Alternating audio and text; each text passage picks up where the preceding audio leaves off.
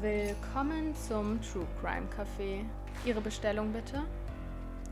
Ähm, was empfehlen Sie denn? Einen More to Go vielleicht? Dann nehme ich den mit Extraschuss bitte. Hallo und herzlich willkommen zu Mord to Go. Wir sind wieder da. Ich bin Saskia. Und ich bin Arabella und willkommen in 2021, würde ich einfach mal sagen. Uh.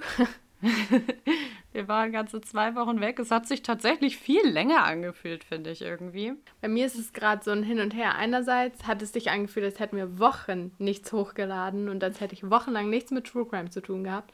Aber andererseits, weil ich gerade möglicherweise meine Bachelorarbeit schreibe, ähm, war es für mich, als wäre die Zeit im Fluge vergangen. Also, ja. Ja, Genau, irgendwie auf der einen Seite so, als hätten wir gestern erst noch, ähm, noch irgendwie darüber geredet und dann aber auch so, als wäre es Jahre her. Ja. Ganz, ganz komisch. Wir hatten auch eigentlich vor, die Folge voll früh aufzunehmen, sodass wir ganz entspannt schneiden können und so weiter und so fort. Ich sag mal so, es sind nur noch wenige Tage, bis äh, die Folge hochgeladen wird. Aber gut. Es ist ein Wunder, dass man noch von Tag N reden kann. aber auch nur ganz knapp. Arabella, was machen wir denn heute? Heute machen wir etwas, was wir ja schon ein bisschen angeteasert haben. Und zwar reden wir heute über unsere Heimatstadt, nämlich Hamburg. Und also, ich weiß nicht, wie es dir geht, aber ich finde, über die eigene Stadt oder Fälle aus der eigenen Stadt zu reden, ist nochmal was ganz anderes, weil man sich halt immer vorstellen kann, wo Sachen passiert sind und gegebenenfalls halt sogar aus den Medien halt, also regionalen Medien, nochmal genauer mitbekommen hat, was da alles abging. Ja. Und deswegen ist es einfach viel persönlicher. Ja. Safe. Also, sobald irgendwas im Fernsehen zum Beispiel kommt, wo man Hamburg sieht, raste ich immer komplett aus. Also, ich freue mich ja. immer richtig toll, wenn ich irgendwie weiß, wo ich mich befinde, sozusagen. Und von daher bin ich jetzt auch sehr gespannt auf den Fall. Aber bevor wir damit anfangen, habe ich was Kleines vorbereitet. Und zwar habe ich ausnahmsweise heute mal Kaffeefragen für dich. Uh. ähm, mal schauen, ob die so cool sind wie deine. Also, die erste Frage ist: Was ist die würdigste Alternative für Kaffee? Eieieiei. Okay, also ich kann natürlich keine klare Antwort darauf geben, weil ich finde, es kommt auf den Anlass des Kaffees drauf an. Weil wenn man sich so mit Freunden zum Kaffee trinken trifft, dann würde ich sagen, ist die würdigste Alternative ganz klar ein nicer Tee. Mhm. Aber wenn ich Kaffee so mittel zum Zweck konsumiere, dann glaube ich Mate. Ist ja auch ein Tee. Stimmt, aber ist kalt. das stimmt, das ist eine ganz andere Art von Tee. Ja, da würde ich dir auf jeden Fall zustimmen. Also so ein Tee oder ich bin ja so ein Matcha-Trinker. Oh ähm, ja. Das ist schon ganz schön geil, aber wenn man sich mit Freunden trifft, auf jeden Fall irgendwie einen Tee oder ein, also das ist jetzt in einem ganz anderen Kontext dann, aber so ein Cocktail oder sowas in der Art oder so eine geile Schorle, Saftschorle, das ist auch schon cool. Übrigens, ja, es tut mir sehr leid, wenn man mich hier irgendwie, wenn es irgendwelche komischen Geräusche gibt, ich bin auf einem Gymnastikball und Jara Bella, ich bin immer noch sehr glücklich damit. Und ich hüpfe hier die ganze Zeit irgendwie rum, weil ich es nicht sein lassen kann. Also wenn irgendwelche Hüpfgeräusche hör ihr hört, dann it's from me. Ich gebe ihr eine Woche, bis du ihn hast. Hallo, ich habe den jetzt schon länger. Eine Woche. Ja, aber ich finde ihn immer noch super. Arabella ist der Meinung, ich werde nur ganz kurz Spaß dran haben. Ich bin der Meinung, ich werde für immer glückselig mit diesem Ball zusammenleben. Okay. Für immer mit Hüpfgeräuschen im Podcast. Auf jeden Fall. Gut für meinen Rücken. Ähm, nächste Frage. Mit welcher Milch trinkst du deinen Kaffee am liebsten? Das war, das war ein langer und steiniger Weg. das kann ich euch sagen. Ich trinke eigentlich wirklich nie Kuhmilch. Ich weiß gar nicht, wann ich das letzte Mal so eine Milch gekauft habe, ehrlich gesagt. Und damals, als ich das Ganze angefangen habe, gab es noch gar nicht so viele irgendwie Milchalternativen. Und deswegen habe ich dann mit Sojamilch angefangen. Und Sojamilch ist nicht gleich Sojamilch. No, no, no. Dann bin ich umgestiegen auf Mandelmilch, weil ich den Geschmack auch immer noch am besten finde tatsächlich. Auf jeden Fall ist mir von dem ähm, Wasserverbrauch Mandelmilch einfach zu krass. Und deswegen trinke ich jetzt schließlich nur noch Barista Hafermilch. ja, also Arabella hat mich damit auch auf jeden Fall angesteckt. Aber ganz kurzer Disclaimer, bevor die Verbraucherzentrale uns anklagt. Es ist keine Mandelmilch und auch keine Hafermilch. Es ist Mandeldrink und Haferdrink. Ah, ja. Nur um das nochmal klarzustellen. ähm, ja, aber Hafermilch ist Aber auch, da kommt es wirklich drauf an, welche. So, die nächste Frage. Wann hast du deinen ersten Kaffee getrunken und weißt du noch, was du damals davon gehalten hast? Ich weiß nicht, ob es tatsächlich mit Kaffee war, aber ich kann dir sagen, weil ich das erste Mal Starbucks getrunken habe und ich glaube, es war ein Kaffee-Frappuccino. das war auf jeden Fall ein Karamell-Frappuccino und auch noch so mit richtig fett Sahne obendrauf. Wann ich das letzte Mal Sahne gegessen habe, weiß ich auch nicht, ehrlich gesagt. Ähm, und da war ich irgendwie 13 oder so und habe mich richtig, richtig cool gefühlt. Mhm. I can relate. Und wann ich das erste Mal so Kaffee getrunken habe, weiß ich ehrlich gesagt gar nicht mehr. Ja. Weißt du es? Ne, ich weiß auch nicht mehr ganz genau. Also ich glaube, es hat auch so mit Miss Starbucks angefangen. Ähm, ich hatte aber ein Java Chip Chocolate. aber auf jeden Fall waren meine Anfänge von Kaffee ähnlich süß wie deine, weil ich habe auf jeden Fall irgendein Eiskaffee-Mischgetränk mir selber zu Hause zusammengebraut und das dadurch dann kennengelernt. Und dann ist es immer weniger süß geworden, immer mehr Kaffee und ähm, jetzt ja. bin ich hier. Now I'm here. Jupp. Okay, dann, wo hast du bis jetzt deinen allerbesten Kaffee getrunken und was war das für eine? Oh, wie du mich angrinst. Also ich weiß ich möchte mir nicht festlegen eigentlich. Aber das, was mir als erstes in den Sinn gekommen ist, nenne ich jetzt trotzdem einfach mal, mhm. weil es mich hier anlächelt, weil ich einen Sticker davon direkt über mir hängen habe. Und zwar ist das Kaffeebar in Lübeck. Auf jeden Fall haben wir da einen richtig niceen Kaffee zusammen getrunken, einen Eiskaffee. Und der ist mir richtig positiv in Erinnerung geblieben. Und ähm, seitdem habe ich auch einen Sticker, mein Kaffee ist besser als dein Kaffee. Und was soll ich sagen? Es stimmt. Ja, der war echt richtig, richtig lecker. Welchen ich auch noch in Erinnerung habe, auch den haben wir natürlich zusammen getrunken, nachdem wir dieses, diesen Spinning-Kurs da zusammen gemacht haben. Oh ja. Waren wir doch in, wie heißen die in Hamburg? Elbgold. Elbgold, genau voll die richtig krass Werbung. nee, äh, eigentlich nicht, leider nein. Der war richtig nice. Das war auch ein Eiskoffee und der war richtig gut. Ja, aber Arabella, wir haben noch sehr, sehr viele Kaffeeröstereien und Cafés insgesamt ähm, auszutesten, denke ich, weil mhm. Hamburg hat da echt ordentlich was zu bieten. Aber ich sag mal so, ja. ich bin bereit. Also sobald es wieder geht, ich bin bereit. Okay, die anderen Fragen hebe ich mir dann mal für ein anderes Mal auf, würde ich sagen. Und jetzt, meine Liebe, Starte den Fall. Ich bin bereit. okay, also, ich muss einmal dazu sagen, ich glaube, ich habe noch nie so gestruggelt, einen Fall zu finden wie dieses Mal. Also, ich war wirklich die ganze Zeit so hin und her gerissen. Saskia hat einiges von meinem Struggle mitbekommen. Es liegt nicht daran, weil es irgendwie keine Fälle in Hamburg gibt, sondern weil ich eigentlich ursprünglich unbedingt irgendwie einen Serienmörder vorstellen wollte. Makaber, wie ich unterwegs bin. Aber ich habe mich dann doch dagegen entschieden, einfach weil die bekannten Serienmörder, die viel Stoff hergeben, schon genug in anderen Podcasts, die wir schon gehört haben und ihr wahrscheinlich auch schon gehört habt, ähm, behandelt wurden. Und deswegen habe ich mir jetzt was anderes ausgesucht. Auf jeden Fall warf mein Fall, den ich heute erzählen werde, mehr als ein Jahrzehnt lang Rätsel in der Mordkommission auf. Als kleiner Vorgeschmack, es geht um Eifersucht, es geht um Geheimnisse und auch wie die Öffentlichkeit positiven Einfluss auf Ermittlungen nehmen kann. Damit ihr wisst, wo wir uns befinden.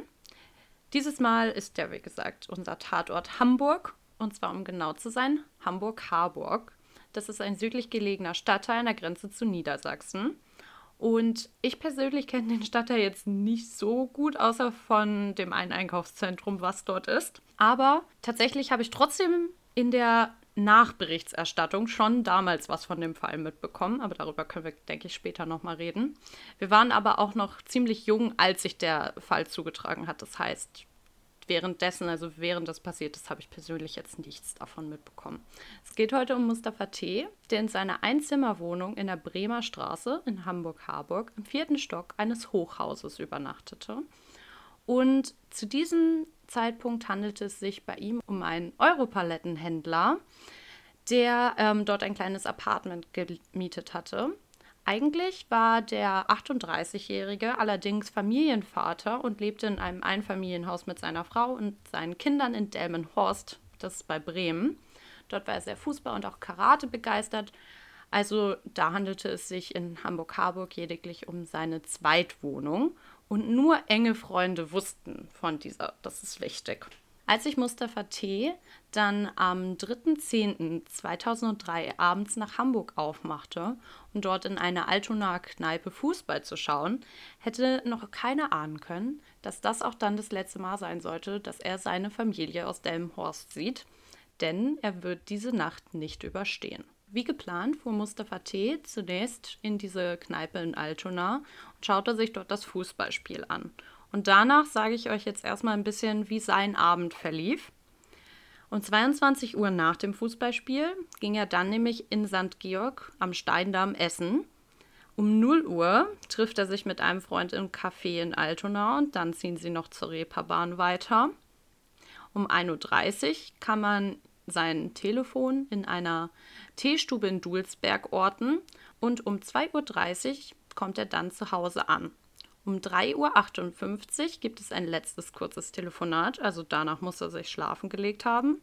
Denn um 4.30 Uhr, also nur 32 Minuten später, wird er tot im Hinterhof mit 28 Messerstichen aufgefunden, nachdem die Nachbarin wegen lauten Schreien die Polizei kontaktierte.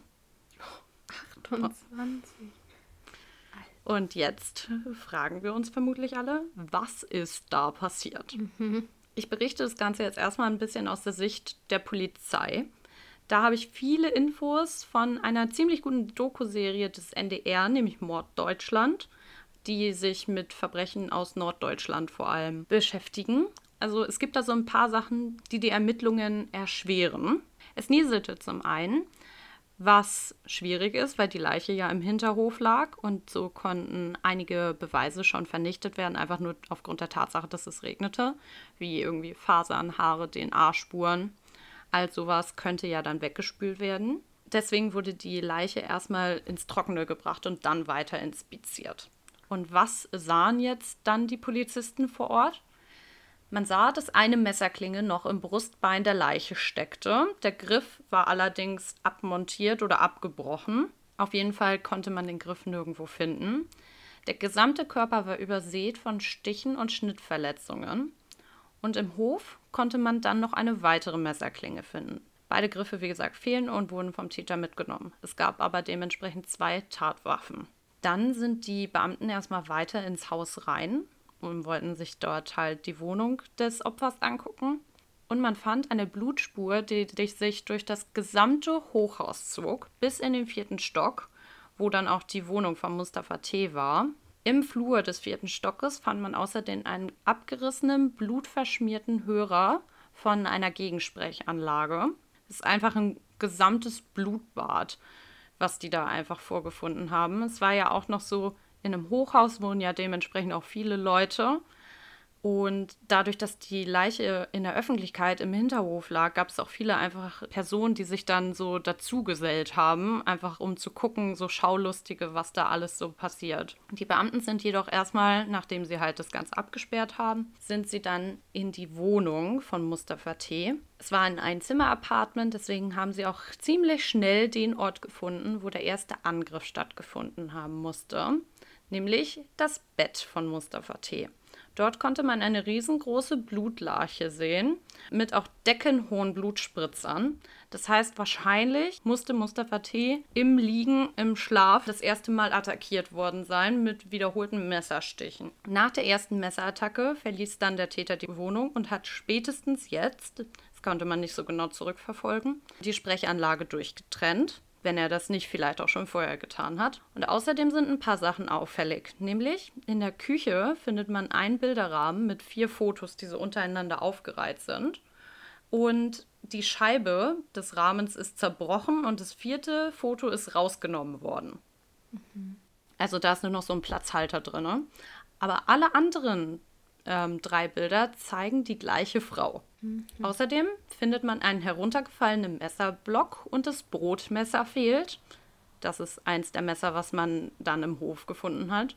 Ansonsten sieht man keinerlei Einbruchszeichen, aber das Handy des Opfers fehlt. Dadurch kommt jetzt irgendwie der Entschluss, dadurch, dass es keine Einbruchszeichen gibt, dass der Täter Mustafa T. wohl gekannt haben musste. Dadurch, dass es diese große Blutspur gab, muss das Opfer ja noch gelebt haben und sich, weil wir ihn ja später im Hinterhof gefunden haben, auf die Flucht gemacht haben oder hat versucht, Hilfe zu holen, irgendwie sowas auf jeden Fall. Die Gegensprechanlage war ja auch durchgetrennt, das heißt, er musste irgendwie auf sich aufmerksam machen. Zunächst hat er sich dann zum Fahrstuhl begeben, aber man sieht, dass dann die Blutspur einfach wieder umdreht und sich genau in die entgegengesetzte Richtung aufmacht. Man vermutet deshalb, dass der Täter vielleicht durch schmerzhafte Schreie, die später von Nachbarn berichtet wurden, dass er das halt mitbekommen hat, dass Mustafa T. noch lebte und sich dann wieder auf dem Weg hochgemacht hat.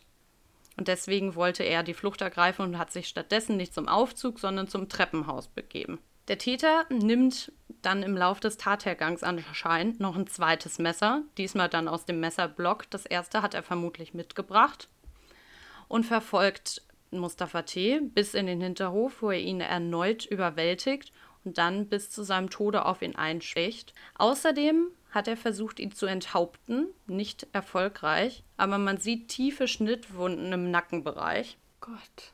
Dann hat er sich vermutlich nochmal zurück in die Wohnung begeben, um halt das Handy zu holen und irgendwelche anderen Spuren noch zu verwischen, zum Beispiel die Griffe der Messer mitzunehmen und sich dann auf die Flucht gemacht. Und das ja alles innerhalb von einer halben Stunde, weil um 3.58 Uhr ging ja noch ein Anruf aus vom Opfer und um 4.30 Uhr wurde er schon im Hinterhof gefunden. Das heißt, in dieser halben Stunde hat sich das alles zugetragen. Saskia guckt mega schockiert. Ja, also vor allem, man muss ja davon ausgehen, dass es sogar noch weniger als eine halbe Stunde war, weil der ja auch dann erstmal weg gewesen ist. Dann muss jemand aufgefallen sein, die Person muss da in den Hinterhof und so weiter und so fort richtig übel. Und wenn man mal überlegt, das ist ein Stich pro Minute, sozusagen. Mhm. Uff. Okay, erzähl schnell weiter. Ich will wissen, was da passiert ist. Sie befragen jetzt erstmal die Nachbarin, die die, die Polizei gerufen hat. Um 4.15 Uhr hat sie nämlich Schreie aus dem Hinterhof gehört. Dort berichtet sie, dass Mustafa T. getreten wurde und dann zusammensackte. Der Täter trug eine Skimaske und Handschuhe. Sie erhalten dann auch eine erste Täterbeschreibung. Es handelte sich wohl um einen Südländer, der ca. 1,60 Meter groß ist, was ziemlich klein ist eine schwarze Lederjacke trug, auch eine schwarze Hose und dann, wie gesagt, auch die schwarze Skimaske.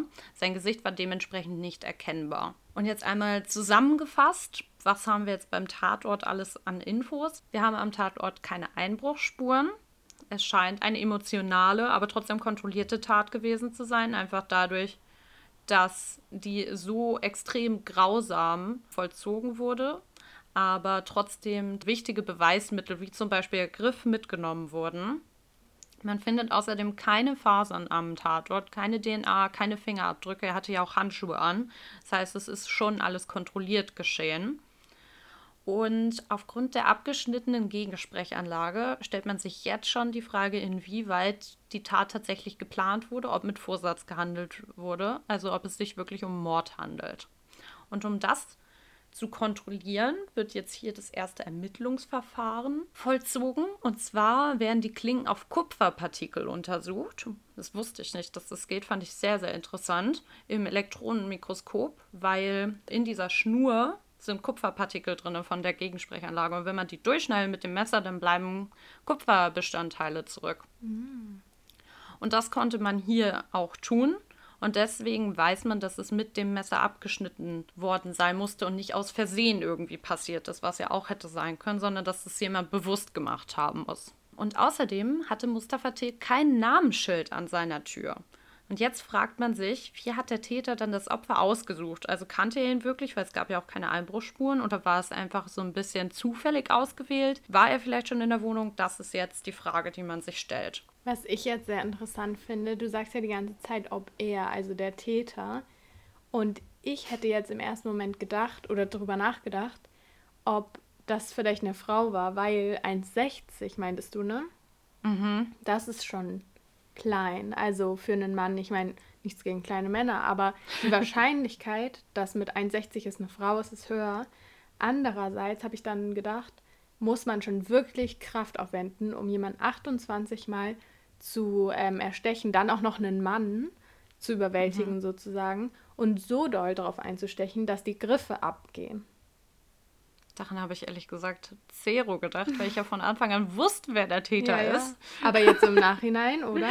ja, stimmt voll. Okay. Die Obduktion ergibt dann, dass Mustafa T. grausam zugerichtet wurde. Also das, dafür brauchte man jetzt nicht die Obduktion, ehrlich gesagt. Das konnte man auch so herausfinden. Aber es ergeben sich, wie gesagt, dann diese 28 Messerstiche. Davon gehen elf alleine nur in das Brustbein. Und man sieht auch viele Schnittspuren, unter anderem halt diese versuchte Enthauptung. Es gibt außerdem kaum Zeichen der Abwehr. Also deswegen geht man spätestens jetzt davon aus, dass er geschlafen haben muss. Davor wusste man ja nur, dass es im Bett passiert ist, aber jetzt weiß man, weil er sich eigentlich nicht gewehrt hat, dass es vermutlich schlafend geschehen ist. Und so beginnen dann die Ermittlungen und es treten ziemlich schnell zwei Tatverdächtige in den Vordergrund.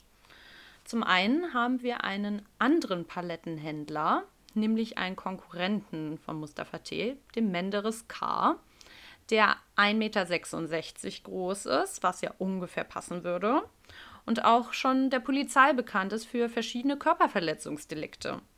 Er hatte oft Streit mit Mustafa T. einfach aufgrund dieser Konkurrenz, die auch ziemlich doll ausartete. Also es war Leuten bekannt, dass die sich nicht mögen und dass die öffentlich Streit haben. Allerdings konnte man keine anderen Beweismittel dafür finden und so wird er relativ schnell beiseite gelegt als Verdächtiger. Stattdessen trifft dann ein Namensvetter in den Vordergrund, nämlich Mustafa G. Das ist das, wo es ein bisschen verwirrend wird. Mustafa G. ist nämlich 33 Jahre alt, arbeitet eigentlich in dem Bereich der Absicherung von Baustellen. Er ist auch der Polizei bereits bekannt, weil seine Frau ihn wegen Körperverletzung angezeigt hatte und ziemlich bekannt war für seine Eifersucht. Und das sage ich so explizit, weil die Frau, die überall auf den Bildern in der Wohnung von Mustafa T. zu sehen war, war nicht seine Ehefrau, aus der er im Horstier hatte oder seine Kinder, sondern die Ehefrau von Mustafa G., seine Affäre, die er seit 2002 hatte. Und als dann die Ehefrau wiederum von dem Mustafa G. vom Tod ihres Geliebten erfuhr, brach die dann auch vollkommen zusammen, musste sogar ins Krankenhaus eingeliefert werden. Also da gab es auf jeden Fall eine emotionale Bindung und auch Grund zur Eifersucht anscheinend ja irgendwie. Die Frau arbeitete nämlich eigentlich als Verkäuferin in einem Kaufhaus, aber strebte eigentlich eine Karriere als türkische Sängerin an. Und Anfang 2002 lernte sie dann diesen Geschäftsmann, den Mustafa T. aus Delmenhorst kennen, der ihr direkt anbat, bei CD-Projekten zu helfen. Und deswegen verreisten sie sogar heimlich in die Türkei und nahmen da eine ähm, CD auf und es entwickelte sich eine Liebesbeziehung aus den beiden. Doch Mustafa G. erfuhr im August 2003 davon, als er sie von der Arbeit abholen wollte und war daraufhin so wütend, dass er seine Frau bis zur Bewusstlosigkeit wirkte. Okay. Und unser Mordopfer erhielt daraufhin auch viele Drohungen von dem Ehemann und dessen Verwandten. Es kam zu weiteren gewaltsamen Auseinandersetzungen auch mit der Ehefrau, nachdem er das erfahren hatte. Also er war einfach geplagt von Eifersucht und von Wut. Und das führte sogar dazu, dass das Familiengericht beschloss, dass er zeitweise die gemeinsame Wohnung der beiden nicht mehr betreten durfte. Also das war happig, was da abging. Mhm. Auf jeden Fall ein eindeutiger Tatverdacht, würde ich auch mal sagen, bei ja. so einer Vergangenheit. Daraufhin verschärfen sich dann auch die Ermittlungen in Bezug auf Mustafa G. Am Tag der Tat gibt er an, dass er Bereitschaftsdienst gehabt hatte, aber auch noch am selben Tag sein Handy verloren hatte. Also da kann man leider keine Standorte mehr oder irgendwelche SMS nachvollziehen, weil das Handy hat er verloren. Außerdem schildert er dann wiederum seinen 3.10.2003 folgendermaßen. Er sagt, dass er sich um 1 Uhr mit zwei Freunden, auch am Steindamm in St. Georg, zum Essen ähm, getroffen hatte. Dann sind sie um 2 Uhr zu einem weiteren Freund nach Hause gegangen. Also waren es drei Leute und Mustafa G. Und dass sie sich erst um 5 Uhr von diesem Freund verabschiedet haben. Das heißt, für die Tatzeit hatte ein Alibi, was auch von allen drei Freunden bestätigt wird. Aber, es gibt ein Aber.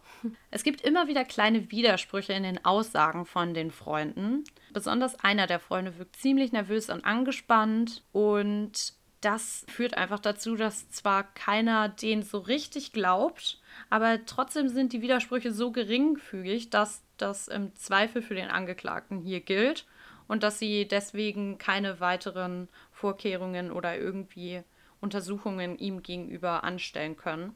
Sie haben ja auch keine irgendwie Fingerabdrücke oder so am Tatort gefunden. Und wenn alle Alibigeber sich da einig sind, dann müssen sie ihm einfach glauben. Im Laufe der Zeit sind dann doch die Handydaten vorliegen. Spoiler, der Verlust war natürlich nur gelogen, er hatte ein Handy. Daraus ergibt sich, dass er zu der Tatzeit mit einem SRF Y telefoniert hatte. Und SRF Y kann sich nicht an das Telefonat erinnern, sagt er. Stattdessen hat er eine andere Theorie, nämlich, dass Erdal K. ein Auftragsmörder gewesen sein muss, der den Mustafa T. umgebracht hatte. Mhm. Saskia guckt sehr skeptisch. Ich habe auch skeptisch geguckt und die Polizisten haben auch skeptisch geguckt, als sie das gehört haben. Es ist einfach unglaubwürdig, wegen auch des Messers, was verwendet wurde. Am Anfang wurde ja ein mitgebrachtes Messer, so ein ganz kleines, normales Küchenmesser einfach verwendet. Und wenn jemand als Auftragsmörder unterwegs ist, dann wird er ja wohl eine richtige Tatwaffe, womit man auch schnell jemand erledigen kann, mitbringen. Deswegen ist es einfach unglaubwürdig. Aber die Ermittlungen laufen trotzdem dann ins Leere, was den Auftragsmörder angeht, da der zeitgleich wegen illegalen Waffenhandels in die Türkei abgeschoben wurde und dann dort untertaucht. Dann stellen sich die Polizisten die Frage, ob Esref Y vielleicht nur ablenken wollte und von halt sich ablenken wollte. Und deswegen wird dann auch seine Wohnung durchsucht. Aber auch dort findet man keine Beweise. Und so sind irgendwie alle Anhaltspunkte, die sie hatten, entweder nicht nachweisbar oder sind ins Leere gelaufen. Und aufgrund von einer mangelnden Beweislage wird daraufhin dann 2006 auch das Verfahren eingestellt. Bitte kein Cold Case. das sollte sich 2012 ändern. Saskia, keine Angst. Cold Case ist einfach, weil ich weiß, dass du sie nicht magst, hätte ich auch nochmal irgendwie angekündigt, glaube ich. Ja, nochmal vorher nochmal irgendwie gelacht, so gehässig. Nee, es ist kein Cold Case. Jetzt nimmt das Ganze nochmal Fahrt auf. Denn es geht ein anonymer Anruf bei der Polizeibehörde ein. Und zwar sagt dann diese Person, dass Mustafa G., also der eifersüchtige Ehemann, wirklich der Mörder sei. Und Esref Y auch vor Ort war, um Schmiere zu stehen. Mhm. Woher meint jetzt dieser Anrufer, das ganze Wissen zu haben? Er sagt, dass Esref Y ihm das selbst erzählt hätte. Nur kann der leider inzwischen nicht mehr befragt werden, denn es sind ja jetzt ganze sechs Jahre vergangen. Und leider ist Esref Y an den Folgen eines Unfalls verstorben und kann deswegen sich nicht mehr dazu äußern. Der Anrufer gibt außerdem an, dass Mustafa T. von diesen beiden bis zur Wohnung verfolgt wurde und dann Esref Y, wie gesagt, Schmiere stehen wollte, während Mustafa G. sich rächen wollte für diesen Betrug, den die Ehefrau und Mustafa T. zusammen verübt haben. Aber was ist denn jetzt mit dem Alibi? Weil Mustafa G. ja doch irgendwie der Täter zu sein scheint. Und da wollen jetzt die Ermittler nochmal irgendwie genauer nachhaken. Deswegen werden dann verdeckte Ermittlungen wieder 2012 eingeleitet und die Alibigeber werden über Wochen abgehört. Aber der Fall ist ja jetzt schon fast zehn Jahre her. Deswegen reden sie da wahrscheinlich auch nicht mehr drüber. Deswegen wird jetzt etwas gemacht, was ich ziemlich smart eigentlich finde. Die Hamburger Morgenpost druckt daraufhin nämlich einen Artikel mit dem Titel Heiße Spur zu dem brutalen Mörder und dann eine ganze Seite, wo auch eine Belohnung ausgesprochen wird in Höhe von 10.000 Euro, wenn es zur Überführung des Täters führt. Und es gab gar keine heiße Spur. Sie wollten einfach nur, dass die Zeugen wieder über den Fall reden. Mhm. Very ja. smart. Mhm. Und im September 2014 wird dieser Fall dann auch bei Aktenzeichen XY ausgestrahlt mit genau dem gleichen Hintergrund. Und da hat Saskia jetzt noch mal ein bisschen was genauer zu rausgesucht, denn das, was ich hier gerade beschrieben habe, ist die Öffentlichkeitsfahndung und es wird öfter mal eingesetzt. Genau so ist es. Ich muss sagen, ein sehr spannendes Thema jetzt im Nachhinein. Aber erstmal will ich ein bisschen was dazu erzählen. Die Öffentlichkeitsfahndung ist eine Art der Fahndung, wo mithilfe der Medien oder anderweitig großen Personengruppen bei der Aufklärung einer Straftat geholfen werden soll. Das kann jetzt zum Beispiel das Fernsehen sein, Radio, wie Arabella jetzt gesagt hat, die Zeitung oder auch Internetaufrufe. Und erstmal starte ich jetzt mit einem kleinen Fun Fact. Bis weit ins 19. Jahrhundert wurden Verhandlungsbilder bzw. Steckbriefe von Malern angefertigt und dann halt ausgehangen bzw. in Zeitung gedruckt. Jetzt gibt es zwar Fotos, die um einiges wahrscheinlich besser zum Beispiel den Täter zeigen, aber Zeichnungen werden in gewisser Weise ja immer noch benutzt und zwar für die Phantombilder. Mhm. Und auch die werden mittlerweile immer mehr, glaube ich, ähm, an Computerprogrammen gemacht. Aber da muss ich auch sagen, ist mir direkt zu eine Idee gekommen, dass wir da auch Fälle mal zu machen können, wo anhand von Phantombildern sozusagen der Täter gefunden wurde oder so. Das finde ich sehr interessant. Ja. Genau, aber weiter im Thema. Ähm, meistens wird diese Verhandlungsmethode nur gewählt, wenn ein großes öffentliches Interesse an der Strafverfolgung besteht, beziehungsweise diese erwartet wird. Teilweise werden bei hilfreichen Tipps, wie es auch gerade bei Arabella der Fall war, Belohnung ausgeschrieben. Und meist wird ähm, der Tatverdächtige gesucht, aber es kann auch teilweise sein, dass Zeugen gesucht werden oder sogar Vermisste. Und da ist mir direkt der Fall Rebecca in den Kopf gekommen, weil die ja wirklich überall gesucht wurde. Also ich glaube, es gab keine Art von Medien, die kein Foto von ihr gepostet haben. Da ist ja auch nochmal aufgefallen, wie wichtig solche Fotos teilweise von den verdächtigen Opfern, was auch immer ist, sind. Bei ihr war ja die Riesendiskussion, ob das Bild, was da veröffentlicht wurde, überhaupt helfen kann, weil das ja mit Snapchat-Filter oder was weiß ich nicht alles bearbeitet war. Genau, und gerade in der heutigen Zeit, wo Medien so unglaublich verbreitet und wichtig sind, bietet halt genau diese öffentliche Verhandlung viele Augen, die irgendwas gesehen haben können. Oder bietet halt auch die Möglichkeit, falsche Fährten zu legen. Auch wenn diese Verhandlungsart vielleicht total viel Erfolg verspricht, darf natürlich nicht in jedem Fall alles in den Medien landen. Denn auf Verdacht allein darf die Polizei Fotos oder Hinweise von vermeintlichen Tätern nicht veröffentlichen.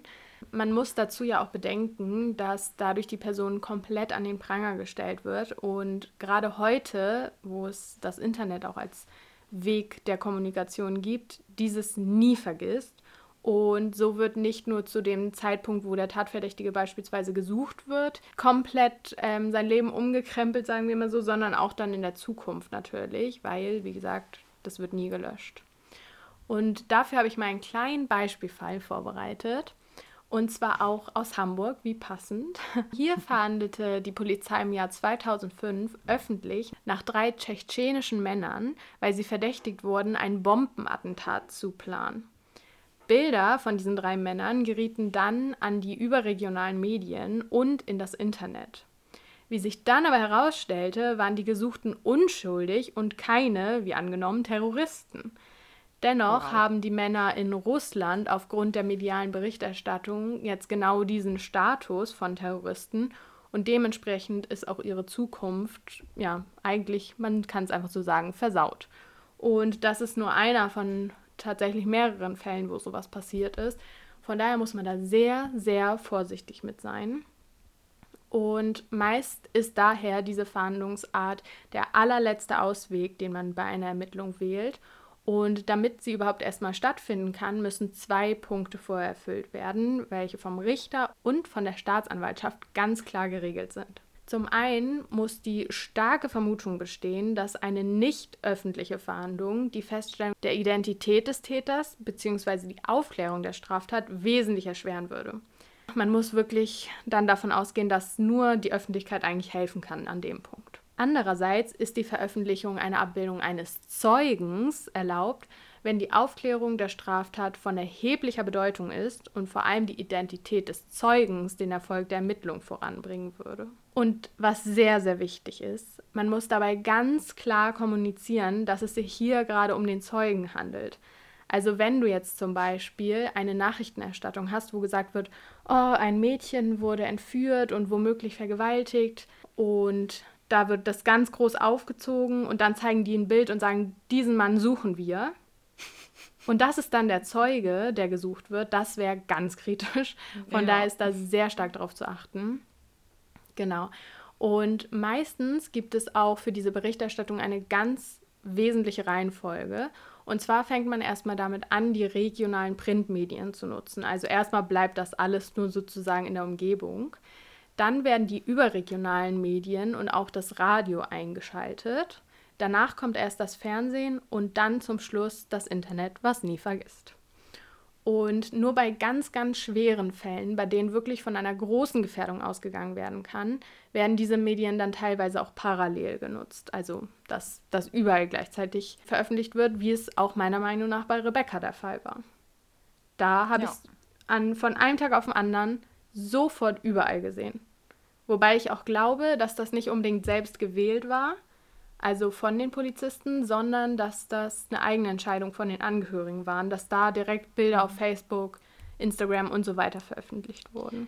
Ja, und so vermissten Fälle sind, glaube ich, auch nochmal was anderes, ja. als wenn jetzt ein Täter von einem Mord zum Beispiel gesucht wird, einfach weil es da ja um die schnelle Aufklärung des Falles geht. Ja, das stimmt. Wobei schnell auch immer so eine Sache ist, weil dieser Prozess, bis das erstmal alles erlaubt ist und bis Leute, also bis die Polizei sich entscheidet, dass sie die Öffentlichkeit für die Ermittlung brauchen, vergeht teilweise echt viel Zeit, was oft kritisiert mhm. wird. Aber diese ganzen Prozesse, die ich gerade genannt habe und diese Gewissheit, die man da haben sollte, die dauert halt an. Und ich glaube nicht unbedingt, dass das immer schlecht ist. Aber bei Rebecca haben sie doch halt auch von ihr das Foto nur gepostet, oder? Da wurde doch kein Phantombild von einem Täter oder so erstellt. Ähm, ich bin ich. der Meinung, mich zu erinnern, dass ja damals von der Schwester der Mann verdächtigt wurde. Und ich bin der Meinung, die haben dann auch ein Foto von ihm rausgegeben, aber ich bin hm. mir nicht sicher. Das weiß ich nicht genau.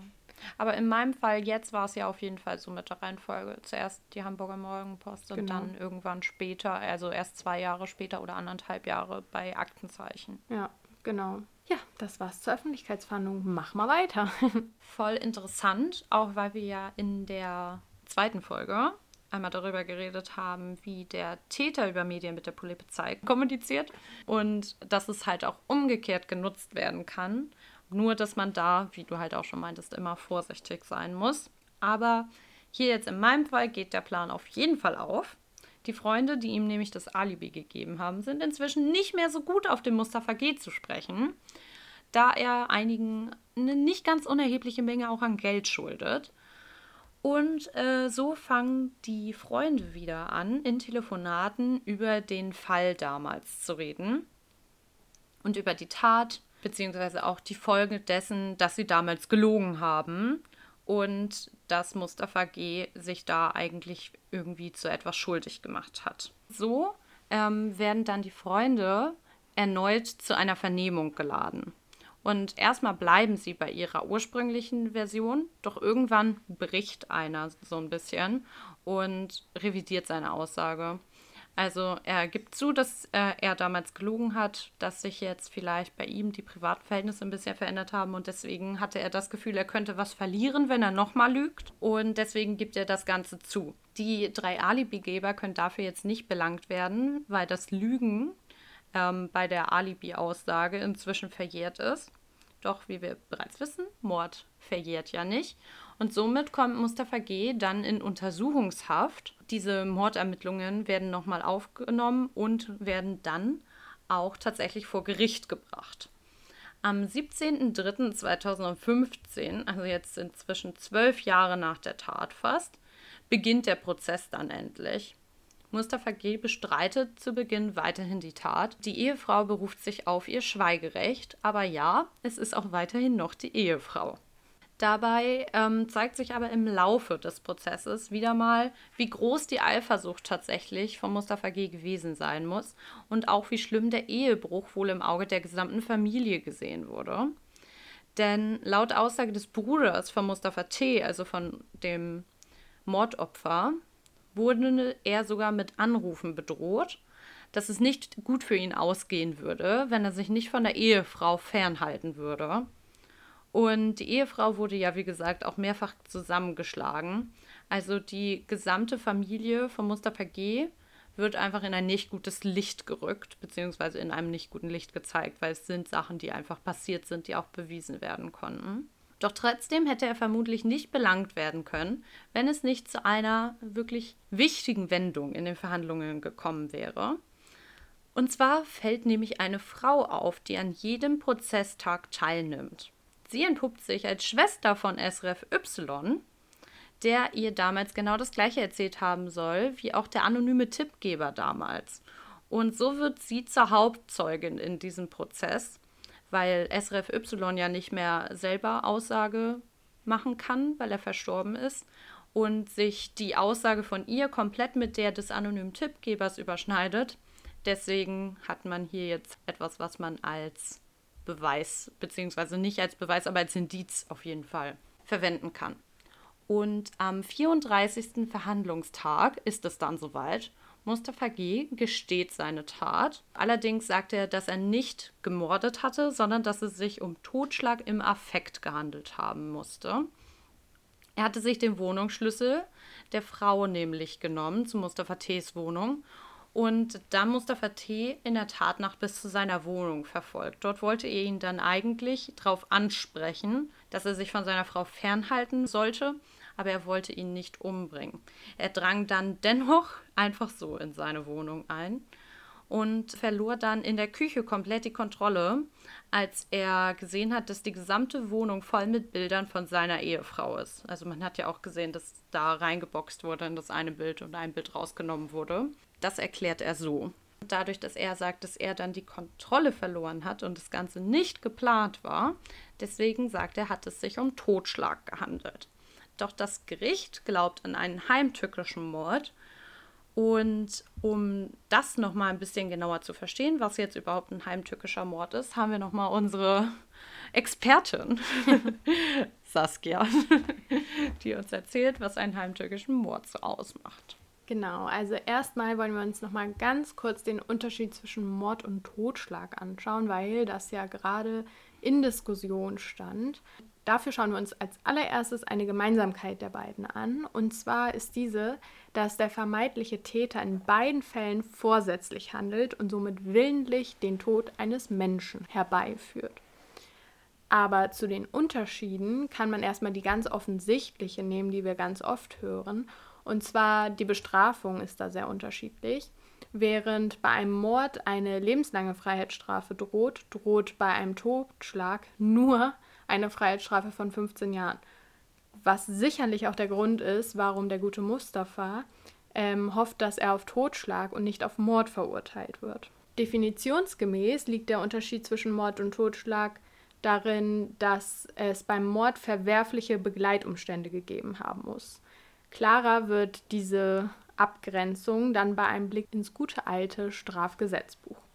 Denn nach 211 handelt es sich um einen Mörder, wer aus, und jetzt geht's los, Mordlust zur Befriedigung des Geschlechtstriebs aus Habgier oder sonst aus niedrigen Beweggründen, heimtückisch oder grausam oder mit gemeingefährlichen Mitteln oder um eine andere Straftat zu ermöglichen oder zu verdecken einen Menschen tötet. Puh, erstmal durchatmen. Ich habe gerade keine Luft geholt, während ich das alles gesagt ja. habe. Das sind jetzt nun sehr, sehr viele Merkmale. Wir wollen jetzt heute niemanden überfordern, vor allem uns nicht, weshalb wir uns passend zum Fall nur dem einen widmen, und zwar der Heimtücke. Und das ist meiner Meinung nach ein ganz besonderes Mordmerkmal, weil das wirklich sehr umstritten und kritisch oft betrachtet wird. Also es absolut nicht eindeutig, wann ein Mord heimtückisch ist und wann nicht. Aber die anderen Merkmale kommen bestimmt auch noch mit der Zeit, also keine Sorge, da kommt noch was. Wir werden alle irgendwann Juristen, weil ich habe das Gefühl, nachdem ich die Recherche gemacht habe, ich bin jetzt auf jeden Fall Juristin. Nicht mal Studentin, direkt. Ja, ja, nee, ich bin fertig. ich bin fertig ausgebildet. Bucht mich. Also, der Mord aus Heimtücke zeichnet sich durch eine besonders hinterhältige und damit verwerfliche und gefährliche Vorgehensweise des Täters aus.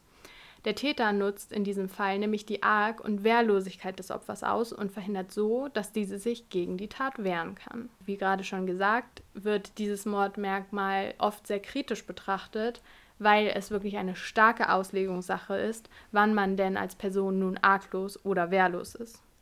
Damit wir in der Diskussion ein bisschen mitmischen können, habe ich mir jetzt mal rausgeschrieben, was genau mit Arglosigkeit bzw. Wehrlosigkeit gemeint ist. Ich muss sagen, Wehrlosigkeit kann man sich am Namen eigentlich schon recht gut so denken, worum es geht. Man kann sich halt nicht wehren, würde ich jetzt mal sagen. Aber bei Arglosigkeit war ich irgendwie auch ein bisschen überfragt, weil so richtig genau wusste ich nicht, was damit gemeint ist. Von daher fangen wir jetzt mal mit der Arglosigkeit an. Arglos ist, wer zu Beginn der Tat keine Gefahr vermutet. Dabei ist der Zeitpunkt sehr, sehr wichtig, denn es handelt sich um genau den Zeitpunkt, in dem der Täter den Angriff versucht. Also in dieser Zeit ist man oder ist man nicht arglos. Weiß das Opfer also, dass es angegriffen wird, dann ist das Opfer nicht arglos und somit besteht keine Heimtücke. Und nein, kurz vor dem unvorhersehbaren Mord zu rufen, ich bringe dich jetzt um, sorgt nicht dafür, dass das Opfer nun jetzt nicht mehr arglos ist. Also Arabella, wenn du mich mal versuchst umzubringen und vorher das rufst, das zählt nicht. Ich muss dir schon ein paar Minuten mehr Zeit geben, sagst du? Genau. Also fünf Minuten ist die Regel. Nein, Spaß.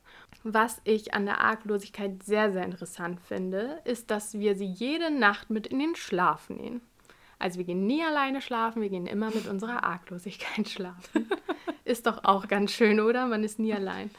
Ähm, zumindest in den meisten Fällen, denn im Normalfall begibt man sich ja nur in diesen schlafenden Zustand, was ja gleichzeitig ein wehrloser Zustand ist, wenn man nicht damit rechnet, dass man irgendwie angegriffen wird oder irgendeine andere Gefahr besteht. Somit können auch Schlafende heimtückisch getötet werden, was ja vielleicht bei Arabella der Fall war. We will see. Was ich sehr beunruhigend finde, ist, dass man, sobald man nicht freiwillig in diesen schlafenden Zustand sich begibt, du auch nicht mehr arglos bist. Also wenn du zum Beispiel ohnmächtig wirst oder im Koma liegst, dann bist du theoretisch bei einem Angriff nicht arglos gewesen. Das habe ich auch gelesen mhm. und da war ich richtig schockiert, muss ich sagen. Auf jeden Fall. Ich sehe das auch sehr kritisch. Also das ist für mich, wenn ich höre arg und wehrlos, dann ist das das Erste, wo ich dran denke. Irgendwie. Auf jeden An eine Person, die ohnmächtig ist oder jemand im Krankenhaus ja. oder so, dass das halt arg und wehrlose Patienten sind. Und genau die sind einfach ausgeschlossen. Auf jeden Fall, weil du halt im Schlaf, also auch da würde ich sagen, ist man arglos, aber da kannst du wenigstens noch wach werden, wenn jemand laut ist oder ne, also man wird ja von so manchen Geräuschen wach. Aber wenn du ohnmächtig bist oder sogar im Koma liegst, dann wirst du ja vermutlich nicht wach, egal was um dich herum erstmal passiert. Und da bin ich oder wir sind da laut der Recherche auch nicht die Einzigen, die das kritisch sehen, weil in vielen Prozessen genau dieser Aspekt der Arglosigkeit immer auf Widerstand prallt und dadurch so einige Fälle in die Länge gezogen werden oder einige Gerichtsverhandlungen. Dann gibt es noch einen anderen Fall und da geht es um die Situation, wenn dem Mord eine Körperverletzung vorgeht. In diesem Fall ist die Arglosigkeit meist entfallen, sobald die Körperverletzung stattfindet. Da gibt es dann noch die Ausnahme, und zwar wenn die Körperverletzung mit dem Mord vertuscht werden soll. Dann handelt es sich nämlich um das Mordmerkmal der Verdeckungsabsicht. Also wenn ich Arabella jetzt, weil sie mit dem Podcast aufhören möchte, trete und schlage und würge ähm, und sie das aber überlebt und dann denke ich mir so, oh Mist, das wird vermutlich jemand mitbekommen, was ich hier gerade getan habe. Ich muss sie jetzt umbringen, sonst redet sie. Dann wäre das Mord aus Verdeckungsabsicht. Als so eine kleine, ganz realitätsnahe Erklärung. Gut, Saskia, ich muss dir da auch noch was sagen. Weiter geht's mit der Wehrlosigkeit. Dieser Begriff hängt nämlich ganz eng zusammen mit dieser Arglosigkeit, denn es wird davon ausgegangen, dass ein argloses Opfer auch wehrlos gewesen sein muss. Sprich, wer nicht weiß, dass ihm was zustoßen wird, kann sich auch nicht wehren bzw. halt nur eingeschränkt verteidigen. Ausgeschlossen wird der heimtückische Mord in diesem Fall dann nur, wenn das Opfer von Grund auf wehrlos ist. Und das ist zum Beispiel der Fall bei Kleinkindern. Also da wird das Alter so zwischen drei bis vier Jahren oft gesetzt, aber es kann auch ganz unterschiedlich sein. Oder bei geistig stark Behinderten, die halt diesen Tötungsvorsatz gar nicht erst erkennen können. Wie auch insgesamt bei diesem Mordmerkmal ist das halt total Auslegungssache. Denn je nachdem, wie weit entwickelt das Kind ist, beziehungsweise auf welche Weise die Tat stattgefunden hat oder inwieweit die Behinderung fortgeschritten ist, kann man da dann halt auch drüber nachdenken, ist es jetzt arglos gewesen, ab wann ist ein Kind arglos. Ab wann kann ein Kind oder eine geistig behinderte Person diese Situation nicht mehr richtig einschätzen. Und aus Tätersicht muss dann auch nochmal etwas Bestimmtes erfüllt sein, was das Thema Arglosigkeit angeht. Und zwar muss die Arglosigkeit nicht nur erkannt worden sein, sondern der Täter muss diese dann auch mutwillig ausgenutzt haben. Es gibt dann da auch noch ganz viele kleine andere, ich nenne es mal Ansichten, die noch zur Verurteilung, ob heimtückisch gehandelt wurde oder eben halt auch nicht, dazu spielen. Aber auch in der Literatur ist das sehr, sehr zerstreut, was diese Ansichten sind und was jetzt nun zählt oder nicht. Das bleibt dann den Richtern bzw. den Verteidigern übrig, was und wie sie nun argumentieren. Zum Beispiel ist eine von diesen Ansichten auch, dass man eine vertraute Beziehung zum Opfer gehabt haben muss. Das ist teilweise mhm. der Fall, aber dann wird es auch teilweise wieder eher als Gegenspruch genommen, weil man sagt, ja, nur weil man sich nicht kennt, heißt es ja nicht, dass man nicht heimtückisch gehandelt haben kann. Aber oft ist das halt der Fall und das ist ja auch der Fall dann bei Arabella. Ich würde mal sagen, ich bin sehr gespannt auf das Ende des Falls. Ich fand es auch bei meiner Recherche irgendwie ziemlich unbefriedigend, weil ich finde, dass irgendwie man klärt einen Begriff und denkt, man hat es verstanden. Und das ist auch insgesamt bei Jura voll oft so. Mhm. Dann kommen so viele Ausnahmen und Zusatzsachen. Und am Ende hat man irgendwie das Gefühl, man ist doch nicht schlauer. Weil es einfach so viele Ausnahmen gibt. Riesenrespekt an alle, die Jura studieren. Ich stelle es mir immer mega, mega cool vor, habe ich auch Arabella während der Recherche erzählt. Aber letztendlich muss man so unfassbar viel wissen und so gut mhm. argumentieren können. Und letztendlich ist das wirklich nur eine Frage, wie du Leute überzeugen kannst, glaube ich. Und das finde ich schon wirklich, also das verdient Respekt meiner Meinung nach. Es ist halt auch vieles einfach Auslegungssache ja. von irgendwelchen Gesetzestexten. Ja. Bei mir wurde jetzt, wie gesagt, vom Staatsanwalt argumentiert, dass es sich um einen heimtückischen Mord gehandelt haben muss. Aufgrund dessen, dass er sich ja auch maskiert hat und Handschuhe dabei hatte und eine Sturmhaube dabei hatte, muss es sich einfach um eine geplante Tat gehandelt haben, eigentlich. Nicht so, wie er argumentiert hat, dass er einfach in dem Moment durchgedreht ist und dann rot gesehen hat. Er hatte ja auch geklaute Schlüssel dabei. Und insgesamt war es auch eine ganz grausame Tat, die man einfach nicht nur mit einem Totschlag belangen sollte. Und im Laufe des Prozesses lässt sich dann auch der genaue Tathergang dann nochmal rekonstruieren. Und das werde ich euch jetzt nochmal genauer aufbröseln, wie sich das Ganze zugetragen haben muss. Genau. Mustafa G. entwendete nämlich seiner Frau irgendwann im Laufe des Tages des 3. Oktobers den Wohnungsschlüssel ihres Liebhabers und verfolgte ihn am Abend zusammen mit Esref Y bis zu seiner Wohnung. Als das Opfer dann seine Wohnung betrat und das Licht einschaltete, konnten die beiden so erfahren, in welchem Stockwerk Mustafa T. sich später befinden würde, weil sie waren ja noch nie bei ihm zu Hause. Mhm. Deswegen konnten sie es so ausmachen. Kurz nach 4 Uhr betritt dann Mustafa G. die Wohnung mit dem Wohnungsschlüssel der Frau. Er war sich da eigentlich sicher, dass Mustafa T. zu dem Zeitpunkt schon schlafen sollte, weil das Licht erloschen war. Und wir hatten ja gesagt, um 2.40 Uhr ist Mustafa T. bei sich zu Hause angekommen. Also es sind anderthalb Stunden vergangen. In der Zeit kann man schon schlafen gehen. Er betritt dann die Küche sieht die Bilder und zückt ein kleines mitgebrachtes Messer. Also spätestens jetzt ist er sich eigentlich sicher, dass er das Ganze machen möchte und durchtrennt die Gegensprechanlage. Dann kommt es zum ersten Angriff. Der erste Angriff findet im Schlaf statt. Mustafa G. glaubte zu dem Zeitpunkt, dass Mustafa T. bereits tot war und lässt ihn deswegen zurück. Er hat mehrfach auf ihn eingestochen, und man weiß nicht, wie viele der Messerstiche ihm dazugefügt wurden, aber es waren auf jeden Fall einige. Das sieht man auch an dem Blut einfach, was da zurückgelassen wurde. Und dann verlässt er halt die Wohnung. Aber Mustafa T. war, wie gesagt, noch nicht tot.